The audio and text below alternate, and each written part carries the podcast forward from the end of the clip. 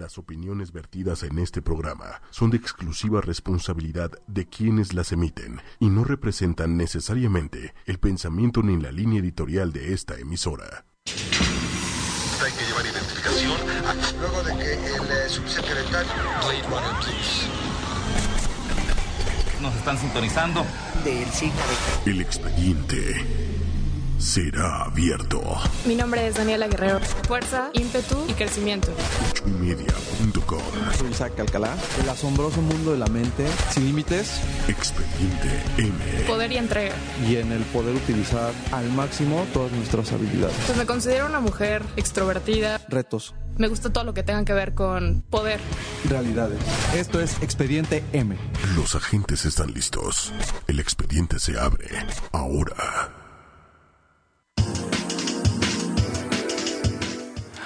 Hola amigos, buenas noches. Espero que estén muy bien en este miércoles primero de febrero.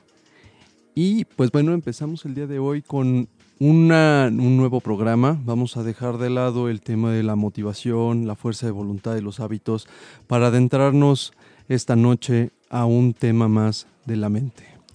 El día de hoy vamos a hablar del fenómeno paranormal y la mente. ¿Cómo es que nosotros enfrentamos esta serie de eventos y fenómenos que ocurren en la vida diaria y que no han tenido una explicación racional aún? Me estoy refiriendo, por supuesto, al tema de los fantasmas, los extraterrestres, las posesiones, los avistamientos y todos aquellos fenómenos que al día de hoy no tienen una explicación científica. A todos nos ha pasado que, eh, no sé, nos encontramos en algún lugar, tenemos una sensación muy extraña, una vibra diferente, ¿no? El ambiente se siente un poquito pesado. Nos ha pasado que de repente vemos cosas, eh, que sentimos alguna especie de presencia extraña, quizá eh, en algún momento nos recordó algún familiar, nos recordó alguna situación que quieras o no, de alguna manera nos, nos abraza y nos perturba y que eh, nos deja sin explicación alguna respecto al tema de los fenómenos paranormales. Debo de confesar que desde pequeño he sido eh, una persona muy inquieta en este tipo de, de fenómenos. Recuerdo que en mi familia había un libro que se llamaba Los Poderes Desconocidos.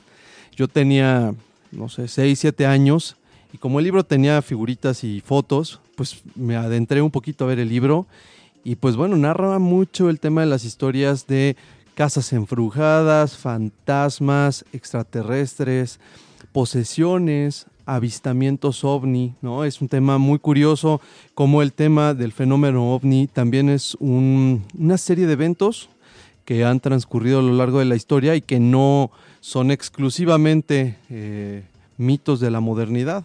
Y pues bueno, al final del camino, estas sensaciones, estas este, situaciones fuera de lo normal, pareciera que carecen de una explicación racional. Nuestra mente no sabe qué hacer con ellas, nuestra mente se inquieta y es muy fácil que creamos en este tipo de situaciones que pues nos han contado que van de generación en generación, las tradiciones, en la religión también encontramos una respuesta concreta al tema de, de- de los fenómenos paranormales y si no, pues bueno, tenemos todas estas experiencias y narraciones de personas que, por ejemplo, sienten que ya vivieron esta situación, que reencarnaron en algún en una vida pasada y que en esta vida tienen una misión distinta que cumplir.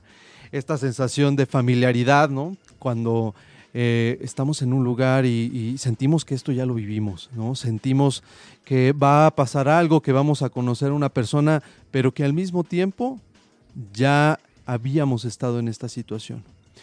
Todos estos fenómenos van a ser una serie de, temas que vamos a hablar a lo largo de este programa y por la profundidad y por la cantidad de situaciones en la que estos fenómenos paranormales nos eh, envuelven día con día, muy probablemente, y si ustedes están de acuerdo, haremos una segunda parte, algunos programas más adelante. Para empezar, pues bueno, quisiera comentarles que eh, quisiéramos hacer un disclaimer aquí en Expediente M. Y es que eh, no queremos meternos con las creencias de nadie, no queremos eh, hacerles pensar o invitarlos a que razonen de cierta manera. Lo único que queremos es dejarles una semillita de duda, hablar un poquito el tema de la mente y siempre todo este tipo de, fenómenos, siempre desde el punto de vista de la mente, sin el afán de criticar alguna creencia. Eh, eh, obstaculizar que ustedes generen sus propias conclusiones. Si ustedes eh, son afines a alguna creencia religiosa, si son afines a alguna creencia eh, de tipo, no lo sé, de corrientes de, de, teorías de la conspiración o de situaciones que pues de alguna manera le dan una explicación a estos fenómenos, son bienvenidos. Todos sus comentarios esta noche son bienvenidos y por favor utilicen eh, arroba 8 y media oficial, Twitter, Facebook 8 y media. Eh, y los teléfonos en camina 5545 54 64 98. Queremos conocer sus impresiones, sus historias. Queremos conocer en qué situaciones se han visto envueltos que de repente no encuentran una explicación. Y pues bueno, la verdad es que quisiera yo empezar con algunas experiencias que he tenido eh, propias y por favor compártanos las suyas. Pero yo sí les puedo decir que desde chiquito con este afán de, de eh, encontrar y descubrir situaciones nuevas, este, me había envuelto en algunas situaciones este, eh, chistosas, por, por así decirlo, ¿no? Por ejemplo, eh, mis, mis, padres me, me, me, contaban que yo de chiquito, pues yo decía que veía duendes en la casa. Entonces veía ahí un movimiento muy extraño y, yo les decía, es que hay un duende. De esto sí me acuerdo muchísimo. Bajé algún día eh, con la luz prendida al baño. Yo tenía unos 8 o 9 años. Y yo no bajaba al baño si no, estuvo, si no estaba la luz prendida, porque pues si estaba la luz prendida eh, significaba que mis padres estaban en la parte de abajo, ¿no? Entonces bajé, clarito vi a alguien acostado en la cama, mis padres estaban, se habían ido a dormir desde mucho tiempo antes, pero yo estoy seguro de lo que vi, ¿no? Y vi a alguien que estaba eh, acostado en el sofá viendo la tele. Lo chistoso es que la tele ya estaba, en ese entonces había estática, ¿no? no todavía no había pantallas HD. Y este, yo con toda seguridad bajé, todavía subí, saludé, el tipo ni me peló. Y pues resulta que había sido una especie de, ente extraño que estaba ahí. Eh, en algunos lugares de trabajo he tenido la, no sé si llamarle fortuna, pero sí me, me ha tocado sentir presencias un poquito extrañas, una especie de... Recuerdo mucho, yo trabajaba en, en Nestlé, en Ejército Nacional, en un edificio, pues no diría muy viejo, pero sí en eh, un edificio de los 60 y yo fui un sábado a trabajar, recuerdo clarito a alguien tecleando la computadora eh, mientras yo recorría el pasillo, porque pues en ese, en ese lugar había mamparas y entonces había que recorrer todo un pasillo para llegar a mi lugar y en el camino yo les apuesto y les juro lo que sea que escuché a alguien tecleando una computadora. Cuando volteo y, me asomo a ver qué pasa y me acerco al lugar, se para, se detiene el sonido de la computadora, doy la vuelta hacia el elevador y vuelve a sonar el sonido de las teclas. Entonces, sí, sí es cierto, sí nos encontramos ante situaciones que no tienen una explicación, ¿no? Eh, no están para saberlo tampoco, pero siempre fui muy curioso. Eh, en, la, universidad alguna vez con algunos compañeros compramos una cuija Monte Carlo. Digo, eh, no, no era una cuija maldita, ni mucho menos, era la cuija Monte Carlo. La intentamos jugar y pues bueno, nada pasó. Afortunadamente, si no, no estaría aquí con ustedes contándoles estas historias.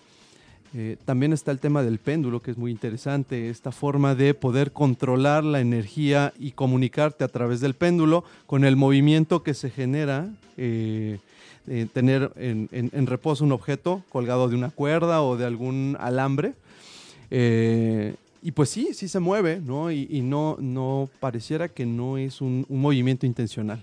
De estos temas y de muchos más vamos a platicar hoy, hoy en Expediente M. Espero que sea de su agrado. Lo paranormal siempre, siempre es un tema muy controversial. ¿O tú qué opinas, Dani? Sí, claro que sí. El tema de las cosas que no puedes ver o pero que, pero que puedes sentir, ¿no? De repente da muchísimo miedo estar ante esas situaciones. Realmente a mí no me ha pasado nada, pero ¿Nunca? sí, no, nunca. O no sé. ¿O no te acuerdas? O no me acuerdo o no me quiero acordar. Haces bien. Porque el no encontrarle el lado lógico a las cosas, la verdad es que me asusta un poco.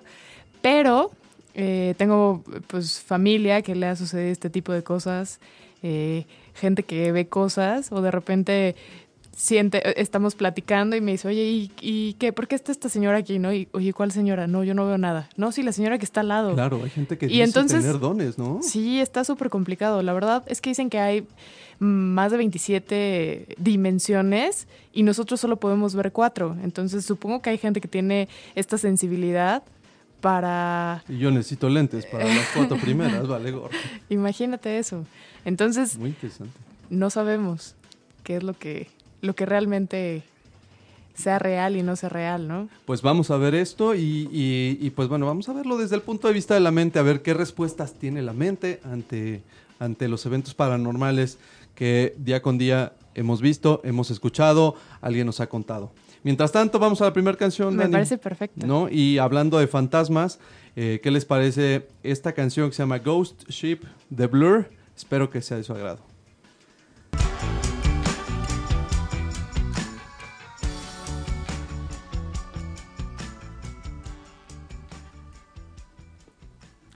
Hola amigos, estamos de vuelta. Oye, en- ¿por qué con esa voz tan misteriosa? Si esto es- ya está muy complicado, muy difícil y todavía le pones una voz. ¿No tenías, ¿No tenías una confesión que hacerle a, a nuestros amigos? Sí, le estaba contando a Isaac que realmente no, no me encantan este tipo de, pe- de temas porque soy muy miedosa. Entonces, ahora que, que llegue a mi casa y esté todo apagado, pues la verdad es que me va a dar bastante miedo, pero, pero bueno, es un tema muy interesante y, Muy y- interesante. Y ya estoy temblando. Y amigos, también quisiéramos compartir con ustedes una experiencia que Manuel tuvo hace, pues no sé, mucho tiempo, hace no mucho tiempo, y que, y que deja pensando, deja pensando. ¿Por qué no nos cuentas, Manuel, cuál fue tu experiencia? Pero que no se asustes. No, ¿cómo están? Muy buenas noches. Un placer saludarlos y estar con ustedes, acompañarlos. Nada, pues hace algunos años en aquel eh, programa televisivo llamado Gran Hermano, Big Brother, que fue en Toluca, eh, las faldas del, del- del Nevado de Toluca, este, pues era una hacienda y uno pues tenía su habitación. Eh, y dentro de esta hacienda, bueno, dentro de mi habitación, que era muy grande, había un closet. Y hacia los pies, digamos, de la cama, todo ese muro era un gran closet. Las puertas eran de madera muy pesada y grande y espejo. Ok. Entonces era un gran espejo, ¿no? Este, Dicen que no es bueno dormir en este, con un espejo tan, tan cercano. sí, Es lo que dicen, ¿eh? Pero Bueno, pues después de esa noche creo que tienes razón. El caso es que después, tipo 3 de la mañana, cuando uno tuvo una oportunidad de irse a descansar un rato, eh, voy a la habitación, cierro, todo rechinaba horrible y, o sea, no había manera de que alguien entrara despacio y no te despertaras. Entonces, bueno, entro a la habitación, me duermo y primero me despiertan de un almohadazo. O sea, un golpe. un golpe, o sea, la En la- almohada, alguien, una almohada. de, de un almohadazo. Nos llevábamos, algunos amigos de producción, pues algo pesado y prendo la luz tratando de encontrar a alguien, nada. O sea, aparte estoy hablando de tres y media de la mañana. Sí, o sea, así Nada. que digas mucha gente a esa No. hora, pues no. Aparte el panorama El- era tétrico porque el camino, haz de cuenta de donde estaba el, el control room a la habitación, al área este, de las habitaciones, pues era- había que caminarle algo y a esa hora pues había esta como de esa neblina que te cubre los pies y ya sabes, todo así un escenario tétrico. ¿no? Este, y bueno, me vuelven a despertar de un segundo almohadazo. Y ya dije, hay alguien aquí y lo están, lo están organizando muy bien porque cabe mencionar que sí le echábamos ganitas a nuestras A las bromas. Sí, le- las producíamos muy bien. Pero no, no había nadie. Nadie. Dije, ya, algo hicieron, no sé, pero no tengo ni quiero investigar ahorita. No, este, mañana a ver qué demonios encontraré. Me voy a dormir. Bueno, pero voy qué valentía, ¿no? Eh, me vuelvo a dormir y de repente se escucha este clic de la puerta de una de las del closet.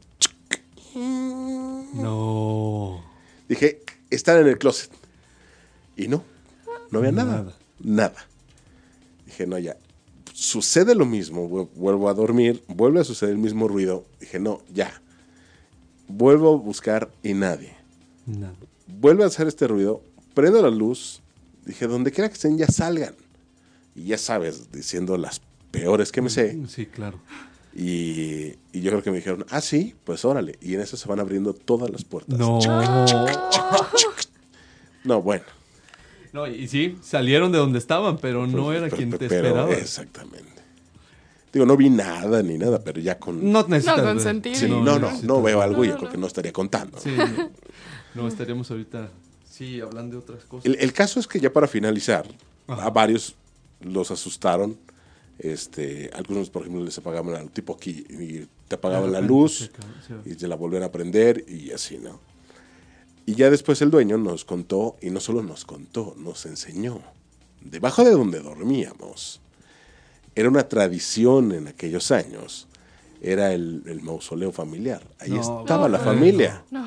Y bajamos, y de hecho ahí, y se hizo una cápsula, porque ni siquiera estaban enterrados, eran unas mesas No. de madera, y ahí estaban los cuerpos No, con bueno. vendas. No, ¿En bueno, no, serio? bueno. Sí, sí, sí. sí.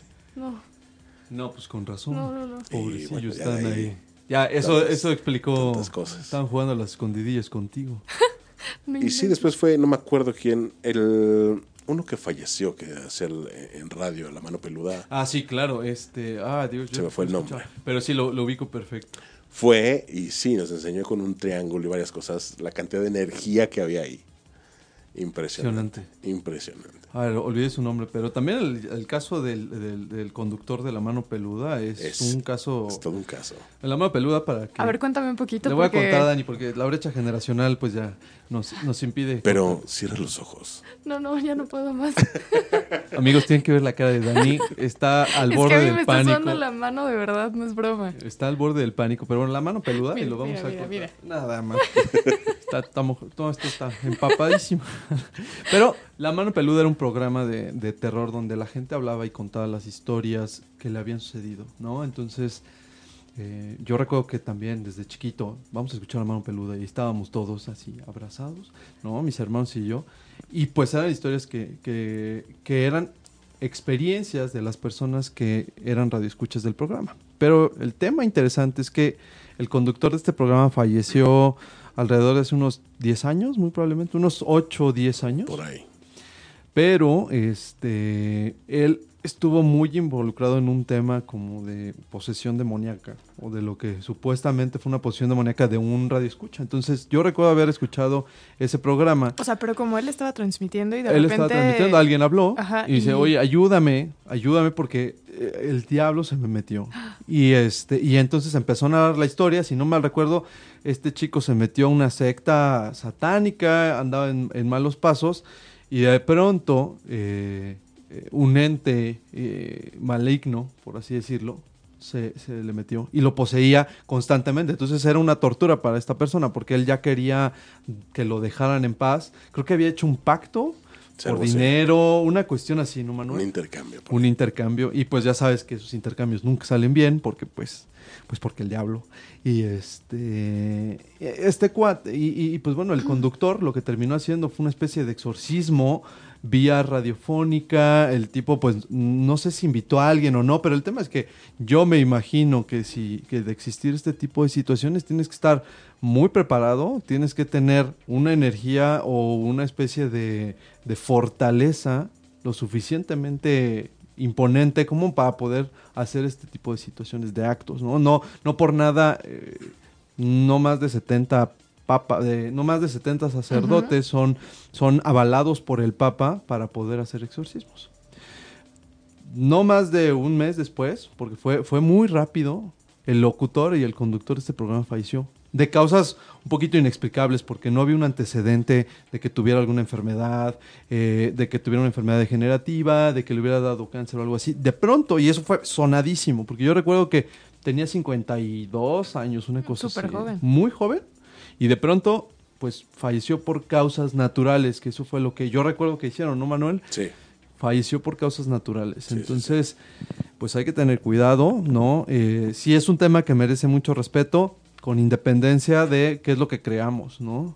Y pues bueno, vamos a seguir contando esto. Hay mucha tela de dónde cortar, de verdad Muchísima. que este tema, amigos, si ustedes están de acuerdo, eh, denos sus comentarios, pero nos va a dar para dos o tres este, programas más en los que si Dani no se nos muere de un paro cardíaco, estaremos aquí platicando. También podrían eh, contarnos un poco de lo que le podría ocurrir a Dani una vez que llegue sola a su casa. No, y, y la historia que me habías contado de que en esta casa algo había pasado, ¿no, Manuel? Ah, aquí sí. Sí. Eso Que- de... de- que ya, lo, ya lo contaremos a su tiempo para que no se espante, porque ahí seguramente se espantará. Sí, no, y no- la queremos enterita Me, para me el he quedado programa. sin voz. Sí, sí, sí. No, porque un día que entre, por ejemplo, estén las luces apagadas o algo, no va a querer pasar. No. Sí, no. No va a querer pasar. Otra historia, esa, esa es sobre todo, por ejemplo, de la, de la locución. No diré nombres por respeto a la persona, Claro. pero que tiene que ver, por ejemplo, con estas maldiciones supuestas de Superman. No, no. Ah, claro, claro, sí. Que todos los actores o el parte del elenco que está relacionado con la película fallece o tiene accidentes o tiene algún problema, ¿no? Una situación así. Exactamente. Entonces, es, es muy sonado, ¿no? Todo el mundo se sabe que al quien está metido en algo de Superman le pasa algo. Algo, ajá. Algo. ¿no? Es como una maldición. Sí. Bueno, pues eh, un locutor que hizo doblaje de una de las películas de tal, el día que fue a hacer eh, una parte en donde Clark Kent le dice a su hijo, o está a punto de nacer o algo, pero el caso es que se dirige a él, tú vas a nacer muy diferente a los demás. Eh, y solamente fue a grabar esa parte. Esa parte de la película. Ajá. Eh, bueno, van a ser su hijo en la vida real. Entonces en ese momento casi casi nace, se adelantó todo, fue, nació y después de todos los estudios y todo un montón de cosas, eh, nace con síndrome de Down. Nunca lo detectaron, nunca nada al parecer. Nada. Antes como de- muy raro. Uy, o sea que fue parte de la maldición Superman. Pues, Incluso hasta acá, ¿eh? O sea, en México, pues. Sí, sí, sí. Muchos lo, lo, lo relacionaron. O sea, fue como muy curioso, entre comillas, este, este asunto. De acuerdo. No, pues sí, es el tema también de las maldiciones. También es un tema que vamos a ver más adelante también, porque está muy vinculado con cómo la mente funciona con este tipo de asociaciones, en donde pues un evento desafortunado a lo mejor marca tu vida y entonces crees que estás destinado a tener mala suerte o una serie de eventos definen un poco tu actitud frente a la vida o frente a algunas situaciones y al final no es el evento, sino tu actitud la que terminó desarrollando, para bien o para mal, ¿eh? Tampoco te espantes, Dani. Porque muchas veces traemos esa actitud un poco como de soy un ganador porque tuviste una serie de eventos afortunados que definieron buena parte de tu vida y empezamos a hacer rituales. Por ejemplo, los rituales son esos, son ese tipo de actos en donde tú, a ti te dan una seguridad suficiente como para poder, eh, pues, no sé, eh, me va a ir bien si hago esto, esto y esto. ¿Por qué? Porque en el pasado, de haber hecho estas operaciones, me fue bien. ¿no? Ese es un tema que también vamos a platicar. Oye, pero también hablar de estas cosas creo que hable, a- abre canales, ¿no? O sea, de repente, o sea, me imagino. La verdad es que yo nunca he visto absolutamente nada. Te comento tú. Afortunadamente. No Nunca si- sentido nada, o sea, ni siquiera como una vibra. No, no, ni no. con la gente así de, ay, es como que no me da buena espina. Ah, bueno, o sea, que siquiera". no me debo una espina, sí, pero no siento como algo más allá de, pues no sé, algo, ¿cómo se dice? Paranormal. Paranormal. Algo... Pues está muy bien, tampoco tiene que pasarnos a todos. El Pero sí tema creo es que tiene que ver con, con que no abro este canal, ¿no? Yo digo, no, no lo quiero sentir, no lo quiero ver. más vale no involucrarse. Sí.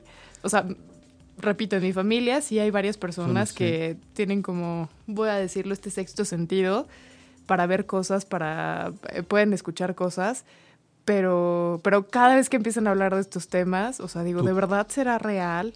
¿Se lo imaginarán? ¿O abrirás como otro canal hacia estas cosas? Y, y tú, pues no sé, a través de películas o a través de libros te vas involucrando y vas generando como todo este ambiente para que te vayan sucediendo estas cosas. ¿Te parece si, Digo, si puede ser, empezamos ¿no? ahí? Vamos a ver, vamos a ver, porque si hay algo de, de cierto en ese tema, y es una de las cuestiones que quisiera platicarles hoy, que es el tema de la sugestión. Les voy a hablar de un experimento que, que hicieron en Reino Unido en 2012, que es muy interesante, es un experimento psicológico, en donde tenemos un grupo de personas eh, de- escogidas de manera azarosa. Entonces tenemos gente que es creyente, ateos, eh, gente que no, no le importa o gente a la que no le interesa, agnósticos y creyentes de todas las religiones. De este grupo de personas, eh, para hacer el experimento escogieron a 10 personas que afirmaban no creer en nada. Es decir, yo no creo en Dios y por lo tanto, porque pues no crees en el bien, no crees en el mal, no, no creen en entidades malignas. Entonces agarraron a los ateos, que pues son como un sujeto de prueba un poquito más objetivo para efectos del experimento, y se los llevaron a una iglesia abandonada.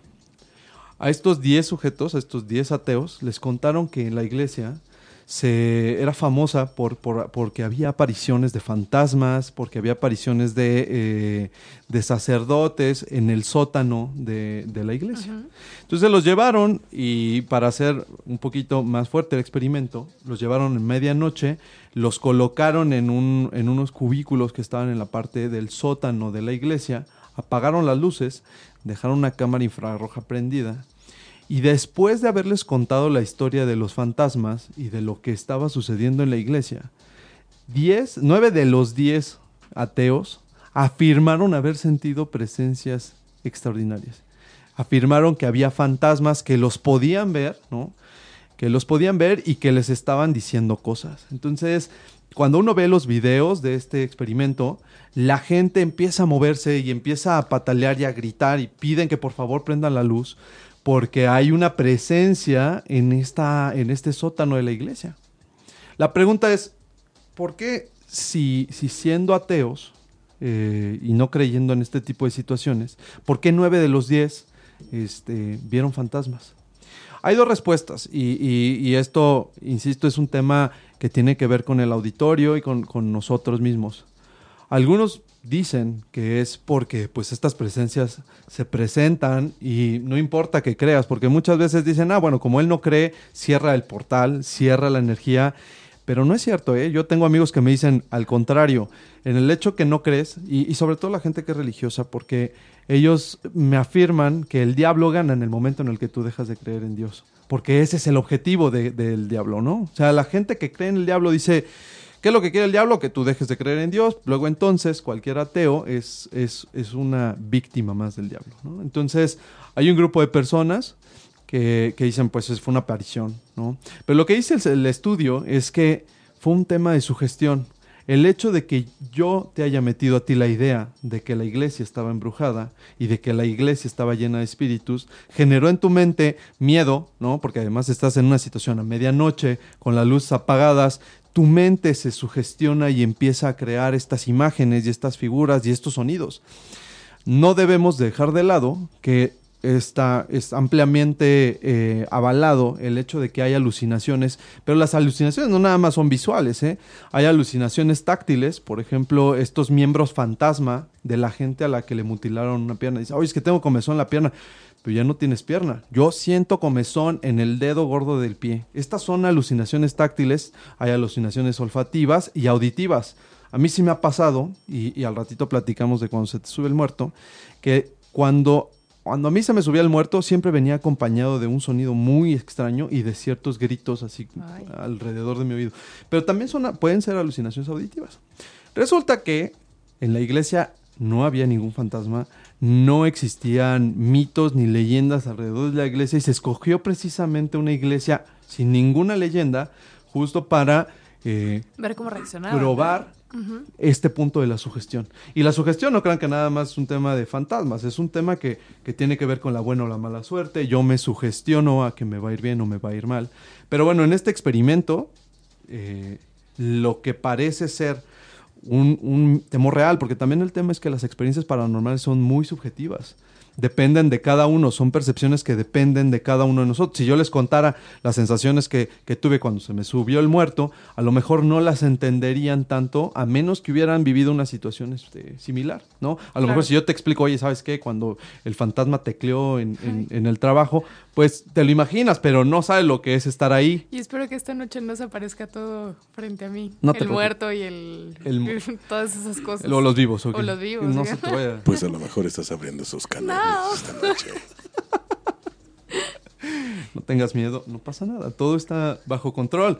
Si tú empiezas a creer, eso es justo lo que quiero probar. Ah, Si tú ah, empiezas a ¿esto es un creer, experimento? claro, si tú empiezas a creer que tu casa está embrujada No, oye. o que hay un fantasma, es muy probable que empieces, porque además te voy a decir algo, ¿qué es lo primero que vas a hacer? Vas a estar mucho más alerta y vas a poner atención a todos los ruidos que están a tu alrededor. Cualquier cosa, ¿no? Cualquier sonido lo vas a asociar de inmediato con un fantasma o con una situación paranormal. Entonces, con independencia de si crees o no crees, lo que sí te puedo decir es que el poder de la mente es tal que te puede hacer ver fantasmas.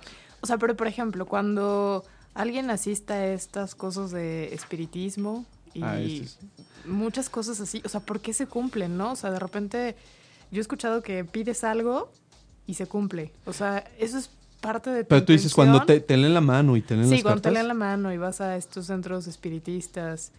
Este, Híjole. O sea, ahí. Ahí es ¿qué un tema súper controversial. Fíjate que, eh, no sé si alguno de ustedes, ha te- ¿tú te has ido a leer la mano? No, obviamente no. Yo he ido varias veces. Porque él, obviamente. Sí, porque él obviamente, ¿eh? Porque eh, ese canal. O sea, tú, no- tú apagas la es- tele y dices, no me voy a meter en, en- en este tipo de temas y, y lo dejamos de lado. Sí, la verdad es que soy, no sé si escéptica. Respetuosa. pero- sí, respetuosa. ¿Te parece? Pero bueno, ya que estamos hablando, vamos a ver qué, qué piensas de eso. O sea, ¿sí crees en esto de que te lean la mano y Mira, yo te voy a contar. mm, mm, Yo he ido, yo, yo habré ido unas seis veces a que me, Ah, cont- a o me- sea, que me leyeran la mano. Eh, a lo largo de mi vida, tampoco creas que, o sea, me, me llamaba mucho la atención. Recuerdo que me, me recomendaron a una señora que, que estaba en Iztapalapa, que es una es un barrio un barrio pobre, por así decirlo, de la Ciudad de México. La Y señora... ¿Eh? Y muy bravo. Y muy bravo, es correcto. Y la señora tenía un, un departamento muy sencillo, estaba dándole clase a sus hijos, estaba enseñándole a sus hijos mientras me leía la carta. Yo hasta pensé que era, este, pues broma todo esto de que era muy buena y muy eficaz. Y sí recuerdo que la primera vez que fui con ella, eh, además de leerme las cartas, me decía, oye, necesito un cigarro. Quiero fumar, quiero fumar, quiero fumar. Y me preguntó, ¿estás fumando mucho? Y yo, pues sí, la verdad es que he estado en una situación de estrés porque en ese entonces me iba a cambiar de trabajo, estaba en entrevistas, bla, bla, bla.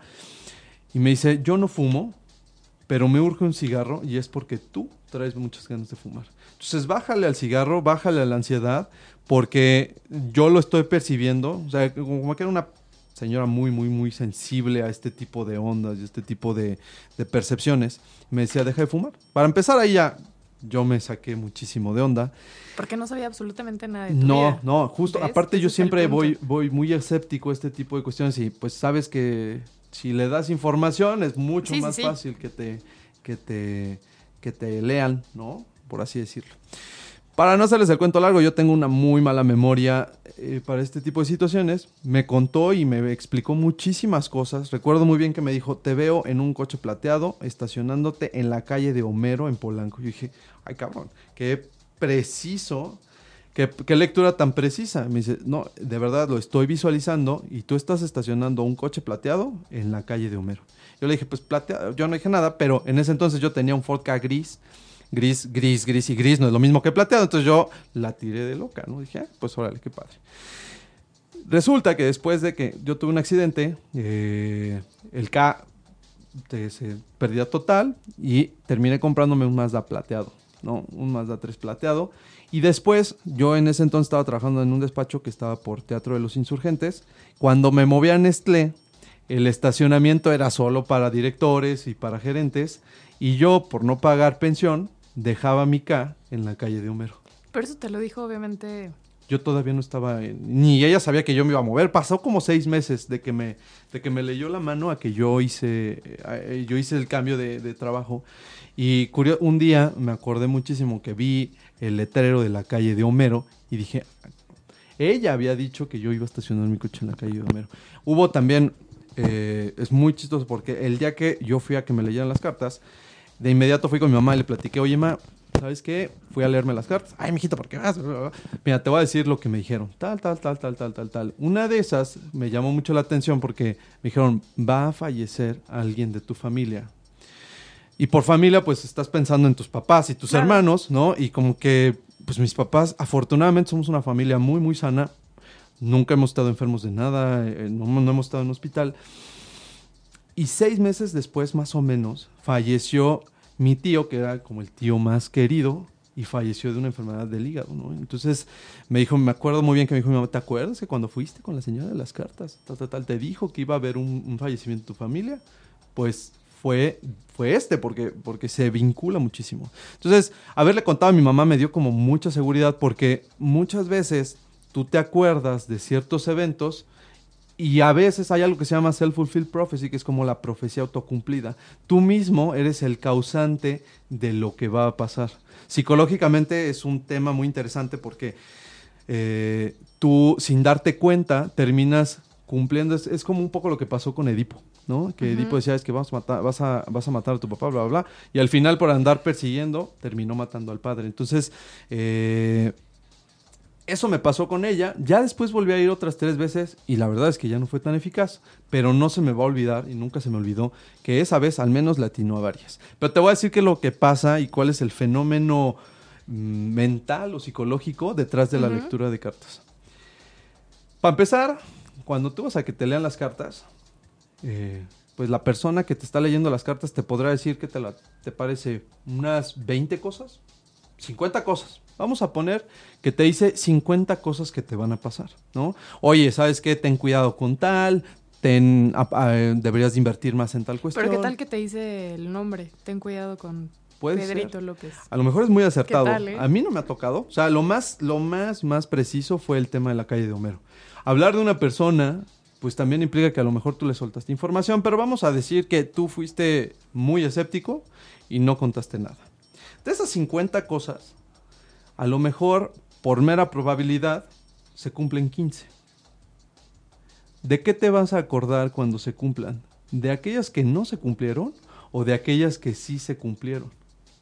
A mí, yo no me acuerdo de una sola cosa que me haya dicho esta lectora de cartas que no haya pasado, porque mi mente de inmediato lo descartó. ¿no? Como no, como no pasó y como al final del camino te dicen, o sea, no llevo una libreta y no anoto todo lo que me dicen, mi mente y tu mente va a descartar todas aquellas cosas que no se hayan cumplido.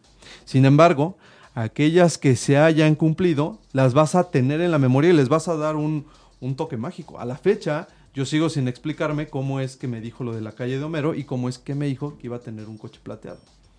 ¿no?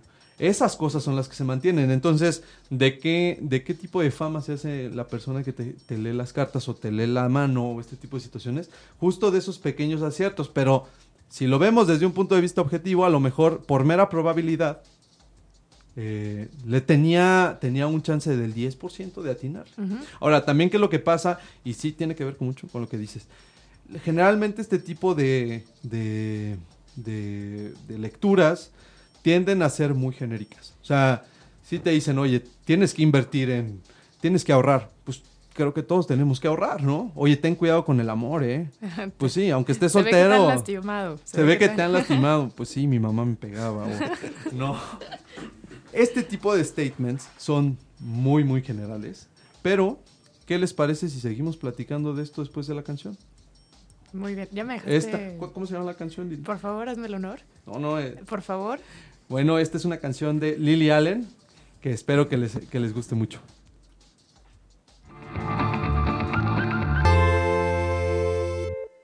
¿Qué tal la canción, eh? Está muy buena, muy bien, me, gustó muchísimo y pues ya casi acabamos, Dani, y el tema da para mucho.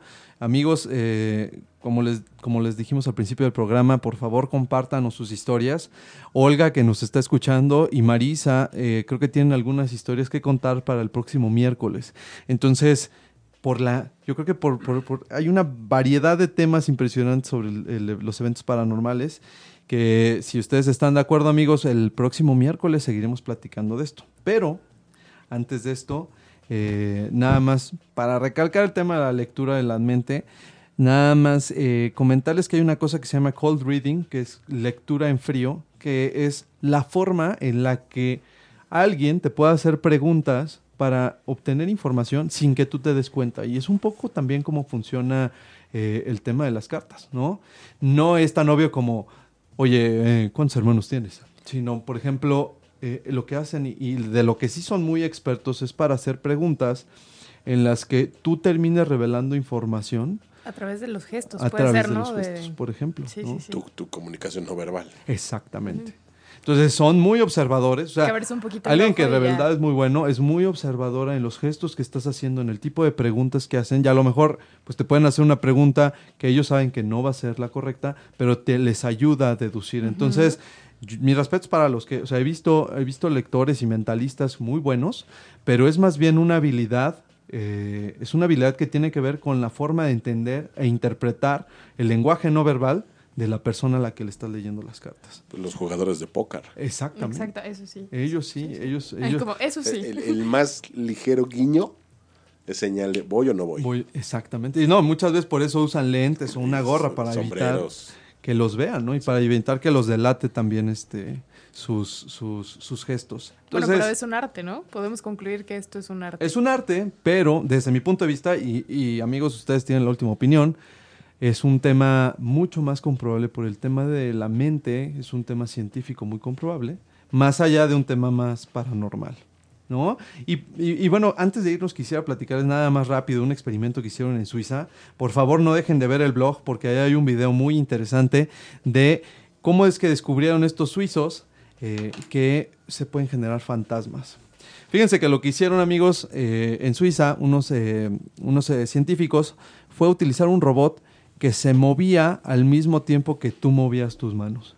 Entonces, eh, si tú movías la mano a la derecha, el robot se movía a la derecha, pero también el robot te tocaba la No, espalda en, esa misma, en esa misma dirección. Entonces, yo muevo la mano a la derecha, el robot de atrás mueve también a la derecha y yo percibo, tengo una sensación de que se mueve a la derecha. Eh, si lo muevo a la izquierda, se mueve a la izquierda y viceversa. Entonces lo que hicieron para que los fantasmas aparecieran fue generar una especie de retraso entre el movimiento que yo hacía con la mano y la percepción que tenía en, la espalda. Entonces, al haber este retraso y tener los ojos cerrados, la gente llegó a decir que presenciaba hasta cuatro fantasmas en la habitación. Era un retraso motriz. Lo que dicen los, los científicos de este experimento es, es un retraso motriz que generó la percepción de que había más entidades en la sala. Es un experimento nada más, no, no quiere decir que sea una ley, ni esto prueba que, ni prueba muchos eventos paranormales. Eh, de verdad, véanlo. También tenemos el link en el blog del estudio que se llama Neurological and Robot Control Induction of an Apparition, que es algo así como una aparición inducida. Yo no sé si sea cierto o sea mentira. Esto no explica muchos de los fenómenos, pero al menos sí quería dejarles el día de hoy ahí un poquito de duda respecto de cómo pueden llegar a funcionar los fantasmas. ¿Les parece bien? ¿Cómo? Dani ya no va a dormir, amigos, ya, ya la Es vi. que verdad, si está sudando, está con una cara de terror y de pánico, pero ¿qué, ¿qué te parece si el miércoles que viene nos cuentas cómo te fue? Perfecto, les da. ¿Eh? Ah, se me fue la voz. No tienes nada que temer. no, no inventes. Eh, amigos, esto no es falso, es real. Dani está muy espantada y tendrá su primera eh, su primer evento paranormal en los No, próximos ¿cómo que días. tendrá su primer evento paranormal? No, no. Uno nunca sabe. Uno nunca sabe. Y pues bueno, nos vemos el próximo miércoles para tener esta segunda parte de La mente ante lo paranormal. Esto es Expediente M. Espero que les haya gustado este programa. Un abrazo muy fuerte. Bye. O mándenmelo a mí porque...